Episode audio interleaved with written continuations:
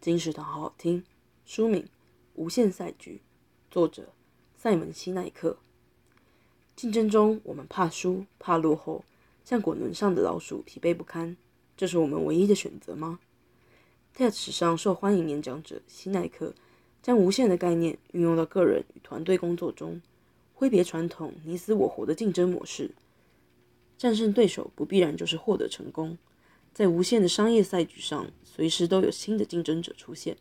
也没有永远的赢家，唯有让自己不断地变得更好，才能让自己能时时居于领先地位。